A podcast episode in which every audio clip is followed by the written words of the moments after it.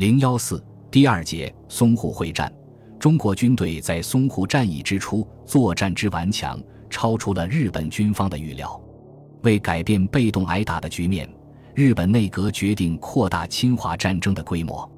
八月十五日，日本政府发表的声明中已经没有不扩大的字眼，而是强调为了惩罚中国军队之暴力，促使南京政府觉醒，于今不得不采取断然措施。同一天，下达总动员令，编组上海派遣军，任命松井石根大将为司令，下辖第三师团与第十一师团，限期开赴上海增援海军作战。八月十八日，第三师团之半数及第十一师团全部迅速向上海东南约一百二十公里的马鞍群岛集结。日本政府的增兵行动使淞沪战争的规模急剧扩大。中国政府见此情形。深知不实行全面抗战，无法维持民族之生存，因而已于八月十五日下达全国总动员令，在全国划定五个战区，将苏南、上海和浙江列为第三战区，由冯玉祥任司令长官，故祝同副之，陈诚为前敌总指挥。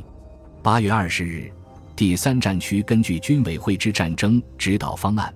拟定出围歼上海日军和阻击增援日军的作战计划。二十二日凌晨，第九集团军总司令张治中抽调第九十八师受总部直辖，并限其于八月二十三日二十三时前开至大场镇附近地区，以备吴淞、宝山方面的反登陆作战。同时，张治中又与陈诚商议，决定调南京之第六十七师紧急向嘉定集结，并以第六十七。第九十八师及炮兵第十六团，归第十八军军长罗卓英统一指挥，准备迎击登陆之敌。第六战区司令长官部鉴于日军数量不断增加，也将长江南岸各守备部队改编成第十五集团军，由陈诚任总司令，配合第九集团军在嘉定、宝山一带防御从长江口登陆之敌。八月二十三日拂晓。日军舰艇十余艘驶达运枣浜口附近，集中火力向吴淞镇以东之轮渡码头猛烈攻击。运枣浜口之中方江防阵地大半被毁，守军亦出现重大伤亡。随后，日军第三师团步兵两千余人在舰炮火力的掩护下，于吴淞镇、张华浜附近强行登陆。上海市保安总团由于兵力薄弱且缺乏武器支援，处境十分困难。张治中遂命第六十一师第三六一团增援保安团，此后战局渐趋稳定。同日，日军第十一师团先头部队在烟幕与战机的掩护下，分成汽艇六七十艘，在川沙镇北侧地区强行登陆。中国守军第五十六师之一个连与日军激战一小时，连长负伤，官兵大部壮烈牺牲，生还者仅十余人。于川沙口登陆的十一师团约一个旅团，也分向宝山、罗店、刘河镇三个方向突进。宝山城很快被日军占领。二十四日，日军第三师团凭借优势，火力于张华帮强渡运枣帮，遭到中方将士的英勇痛击。第十一师团则企图一举夺取刘河镇。刘尚志第五十六师率部与日军激战近日，毙敌五百余人。中方伤亡营长以下三百余人。随着战线之延长，第九集团军已感兵力不足，第三战区司令部紧急调六十二师、九十八师部分主力去吴淞增援。二十四日晚，贾楚中率领第九十八师主动出击，向宝山之敌军发动进攻，并乘势克服宝山城。此后，淞沪抗战的重心逐步从上海市区的杨树浦。虹口方面转移到宝山及吴淞、张华帮一带，从吴淞口附近登陆的日本援军站稳脚跟之后，与上海市区的日军互相配合，对中国军队形成南北夹击之势。中国军队原先的优势与主动性逐渐丧失，开始陷于被动应付的地位。尽管在战术上做过多次调整，但仍无起色。罗店与吴淞两个重要阵地。经过多日激战，先后于八月二十八日和九月一日失陷。战略要害罗店镇是中日双方争夺的焦点所在。德国军事总顾问法肯豪森当时便称文蒋介石，认为中方应绝对在罗店阻止日军，使不能犯流行，更不能去嘉定。二十五日凌晨，中方第六十七师第四零二团开始由罗店镇东北侧向尤家楼攻击前进，当即与陆家村、沈宅之日军发生激战，战至拂晓，该团已是伤亡逾半，团长李维藩。营长张培福以下连，排长多人均壮烈牺牲。此后，日军更向罗店以西包围攻击。中方第一九九旅旅长蔡炳炎亲率预备队一个营与敌军反复搏斗，战斗中蔡炳炎阵亡。此后，中日双方军队在罗店镇以北支线展开对峙。当日，彭善第十一师奉令将罗店守备交第六十七师接替后。逐次向乐浦至周宅支线推进，并积极准备向狮子林炮台、石洞口发起攻击。其时，彭善师预备队第六十二团遭遇日军六百余人，双方展开激战。至十时，双方激进格斗，相互进退达七八次之多，战况陷于焦灼。二十六日凌晨，日军一股部队抢登狮子林炮台北侧。中方第九十八师奉令以主力攻击狮子林，并占领之；其一部则据守宝山、乐浦，构成三据点阵地。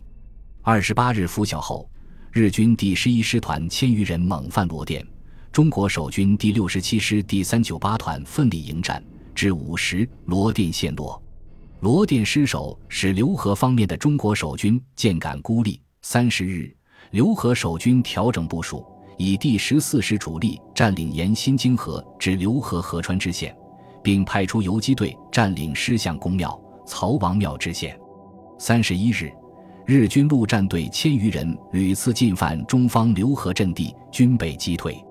第十一师团虽攻占罗店镇，但其与在吴淞登陆的第三师团仍处于分离态势。为此，第十一师团于三十一日派出浅间支队，从川沙镇沿海岸线向狮子林炮台附近移动。同日，第三师团步兵第六十八联队在战机三十余架、舰炮百余门的掩护之下，于轮渡码头至炮台湾车站支线登陆，并与中方第六十一师第三六一团发生激战。三六一团伤亡甚重，建成不支，于午后退守吴淞镇西端。次日，吴淞镇陷入敌手。九月一日，日军在军舰二十余艘、战机十余架的掩护之下，向宝山狮子林炮台、乐浦一带的第九十八师阵地发起进攻。此后，中日双方展开了长达五昼夜的激战。中方营以下官兵大半阵亡或负伤。第十八旅旅长翁国华、第三十三团团长朱福兴亦身负重伤。至五日。宝山守军第五八三团姚子清第三营被日军完全包围。当晚，第三战区下令由刚抵达战场的第一师接替伤亡重大的第六师驻防，第六师撤至广福整补待命。六日，日军继续使用优势火力猛攻宝山城，城内建筑物无一幸免，中方部队伤亡惨重。当天，第三战区司令长官部根据军事委员会的指示。在无限颁布第二期作战计划，并重新划定第八、第九、第十五集团军之作战地境。其中，张发奎集团与张治中集团以朱敌镇、苏州河支线为界，线上属张发奎集团军；张治中集团与陈诚集团以南翔镇、运枣帮支线为界，现上属张治中集团军。七日晨，日军重新占领宝山城。中方守军第三营营长姚子清于东门附近阵亡，全营官兵已同时殉国。十一日拂晓，日军猛击中方之乐浦阵地，守军伤亡惨重，阵地终被突破。此后，中方守军退守街市，与日军展开逐屋巷战，并将乐浦重新夺回。正当中，日双方在宝山城展开激烈争夺的同时。上海市区的战斗仍在继续。九月六日拂晓，日军范田支队在十余辆战车的支援下，由虬江码头向虬江左岸中国守军阵地反复猛攻达两个小时。午后，日军在增派步兵一千六百余人、战车二十余辆、飞机九架，在海军舰炮数十门的掩护下，续向虬江左岸中方阵地进犯，战况十分惨烈。中方攻势悉数被毁，人员伤亡巨大。中国守军顽强抵抗，集中炮兵火力阻击敌军，歼敌百余人，击毁战车数辆，击毙日军支队长范田七郎。日军每前进一步，都必须付出沉重的代价。九日晨，日军出动战机二十余架，近日轰炸停泊在虬江码头一带的日舰二十余艘，也猛烈射击。中方军公路以东支线悉数被毁。八时，日军三千余人在烟幕的掩护下，向筑路家宅的中方第五十七师第三四二团阵地发起猛攻，双方激战至中午，阵地易手数次。第三四零团第三营奋力迎敌，将敌击退。